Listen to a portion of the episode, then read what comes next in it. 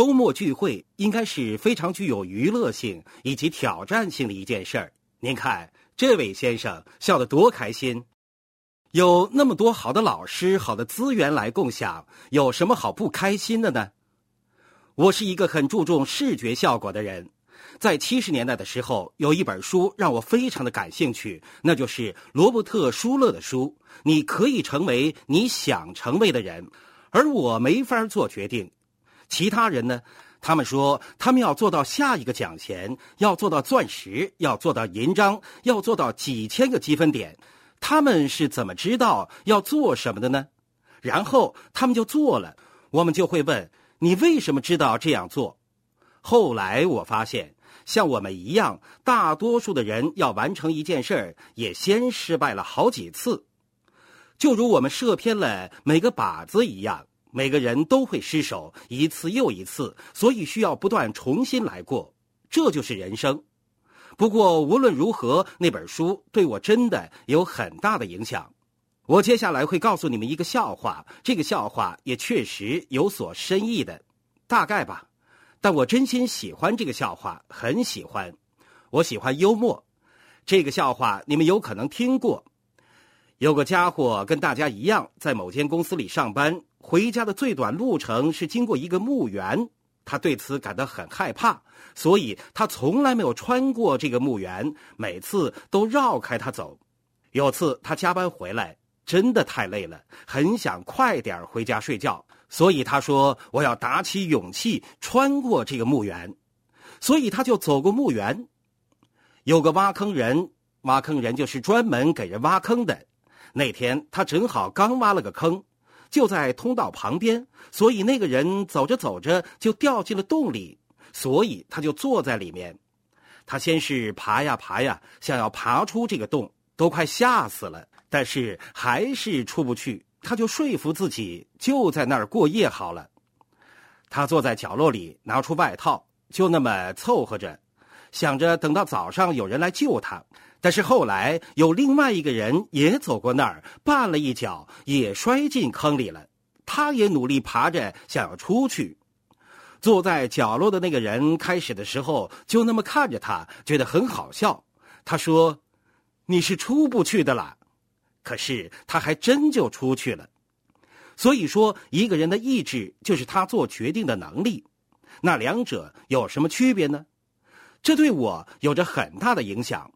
很久以来，人们一直教我们要有想法，就要有所行动，而行动形成习惯，习惯塑造性格，性格决定命运。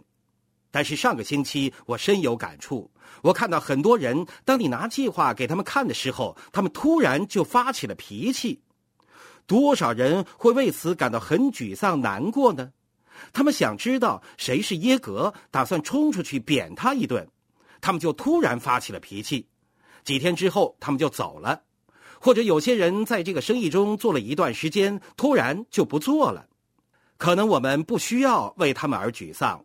我们学到了一些基本的东西：行动起来，别放弃。能出现在成功杂志里头的，都是没放弃的人，而真的放弃的人，就选择他们所知道的，这是非常有逻辑的。然而后来我发现，想法是没有力量的。你可能会对此提出自己的看法，可是我认为这是毋庸置疑的。托尼·斯科特是这么说的，也在一个星期前提出了这样的结论，都非常的有意思。因为当我在研究这些东西的时候，他就刚好提出想法是没有力量的，类似这样的话。还有一个人的意志就是他做决定的能力，而我们的大脑就会认为想法就是能够产生行动的意志。在这个夏天，比尔就谈到了身体、心灵、意志和情感的问题。所以，当我们的大脑产生了想法，意志就会导致行动。这个就是你的大脑，情感也是在这里产生的。现在你已经听过“情感”这个词很多次了。我很想让大家知道，情感和感觉是完全不一样的东西。在我看来，情感比起感觉更多是一种反应。你的感觉会受伤，就像某人会伤到你的感情一样。所以，情感是你对外界事物的反应。比如说，你今晚讲到的事情，情感是强烈的、不断变化的，那是怎么回事呢？你看，是你的意志做出决定，对吧？一个人的意志就是他做决定的能力。耶格曾经说过：“你一定要找到起火点，燃烧起来。”那起火点是什么？那就是决定。听听这个悖论：大脑是用逻辑来思考的。当你要做出决定，最后做了一个合乎逻辑的决定。你们里面有多少人可以做了个正确的决定，然后就那么付诸实践了，或者就辞职了，放弃要放弃的东西？他们可能做了个合乎逻辑的决定，可能他们的想法并不逻辑。今天很多人都会一时冲动而做出决定，你就是想做一个情绪化的决定，但一个不经过逻辑思考的情绪化决定只会做出破坏。人们在做情绪化的决定的时候，通常是当他们看到个计划的时候，他们就觉得我必须这么做，或者说我坚决不做。他们怎么做了？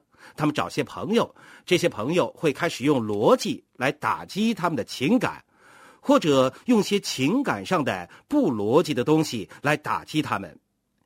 因而，很好的是，情感会引起激情，对吧？我认为，当我们出于情感而做出一个激情决定的时候，我们是很情绪化的。有一次，丹正在路上开着车，要载一个女生回家。那个女生看了丹一眼，说：“你真的是有激情啊！”他有点反应不过来，说：“这不是要求婚吧？”那女生又说了一次：“你真是有激情啊！”丹还是搞不清楚状况，尝试想把她冷静下来。最后，女生说：“你真是有激情啊！你早就开过我家了。”不过，无论怎么说，这都是题外话。我只是顺带讲一下。我真正要说的是，当你做出一个有逻辑的决定，这是真正的力量。我会给你展示这是怎么回事儿。你的情感，这是心，不是那个在砰砰跳的心房，而是意志。情感让你做出一个逻辑性决定。让我告诉你，当你做出这样的一个决定时，这是我的感觉。我嫉妒，我嫉妒那些一心想买到辆车的人。有的人后来能买得起车了，他们还是把车放在面前作为一个目标，因为他们想要有个目标，有个梦想。因为梦想会引领你前进，会推动你向前。不要提前奖励你自己，尤其是你还买不起的时候。即使你买得起了，也由着他在那儿。耶格在大概二十年前的一个研讨会中说：“我想买辆劳斯莱斯，但我买不起。”我就说啥？那时的他是皇冠大使，要是他愿意，他可以用现金买两辆劳斯莱斯。然而他却说他买不起。听到这话的时候，我就觉得你说笑吧你。你知道几年前我们怎么决定可以买得起什么，买不起什么东西的吗？可是那时候我们很多人会在银行排队，我可以证明我们肯定买得起的。一九七零年，在我们结婚之后没多久，我们买了个音响，那还是我妻子让我们买的。即使我们根本不喜欢听音乐，但是我们想要买个音响，我们都没有用过它。那不是一块板。是个音响来着，你不知道我们为什么会买这个东西，因为那正是一个冲动的决定，是出于你对音响那个愚蠢的激情。我们走进音响店，我说：“安德利亚，我可以买得起这个。”我们还带了现金来。我大学毕业的时候不欠人家一分钱，我当过海军，也得过退休军人的头衔，我存了些钱。我们可是用现金的人。后来我就结婚了，所以我们就拿着那一音响。那个售货员说：“你们买得起这个吗？你所需要的是十美元以下的东西。”那是在二十世纪七十年代，一个信用额度是十美元。确切来说，那是在七十年代中期，美元和黄金挂钩制度刚刚崩溃，信贷开始了。所以我们有个亲戚老是对我们说。这样你们会花上两倍的钱去还那些款。好，一个月十美元的长贷，我们还款还了有段时间，我们借了好几次钱。关于大脑或者情感这件事儿，和火很像，三个因素是温度、氧气、环境。只要你使温度达到燃点，有氧气燃料，你就可以烧起来。缺乏这三个因素中的任何一个，火就灭了。当然是一会儿之后，别太当真了。说到底，我不是一个消防员。我以前一直觉得，当我在丛林中的时候，可以举着一支火炬来驱赶野兽。但是一个朋友纠正我说：“那可就要看你举着火炬的速度了。”所以这三个因素是缺一不可的。所以有很多时候，有人说成功是想法、语言、行动同时发生而组合的，是一个三位一体的事情。那不是想象中的事情，而是思想或者感情，其中是有力量的。所以，要是你可以得到，在我认为是火，因为我喜欢火，还有思维和想法。当你把其中的逻辑梳理开来，并定下了一个冲动的目标，当然这个目标是要有逻辑的，不会让你的家人陷入负债的境地的话，如果你可以做出有逻辑的决定。或者有逻辑的事情，一个出于冲动而做出的决定，一个饱含激情的决定，与此相配合，因为那就是一个意志，那就是综合意志而做出的决定，一个高质量的决定。想法是毫无力量的，人们一直在做白日梦。我过去一直以为自己是个优柔寡断的人，可现在我连这个也不敢确定了。我认为你们没遇到危险之前都不会做些什么来改变现状，那就是为什么我们要有周末聚会，因为我们停下脚步重新清理头绪，但并不是让大家都开始思考，忘掉要开始了。喜剧演员卡尔哈利说，他的妻子是个教授，他将所有的东西都哲学化，都讲得非常有深度。他整天思考我们是从哪儿来的，我们在这儿做什么，我们要去哪儿。他说他对此真的很受不了。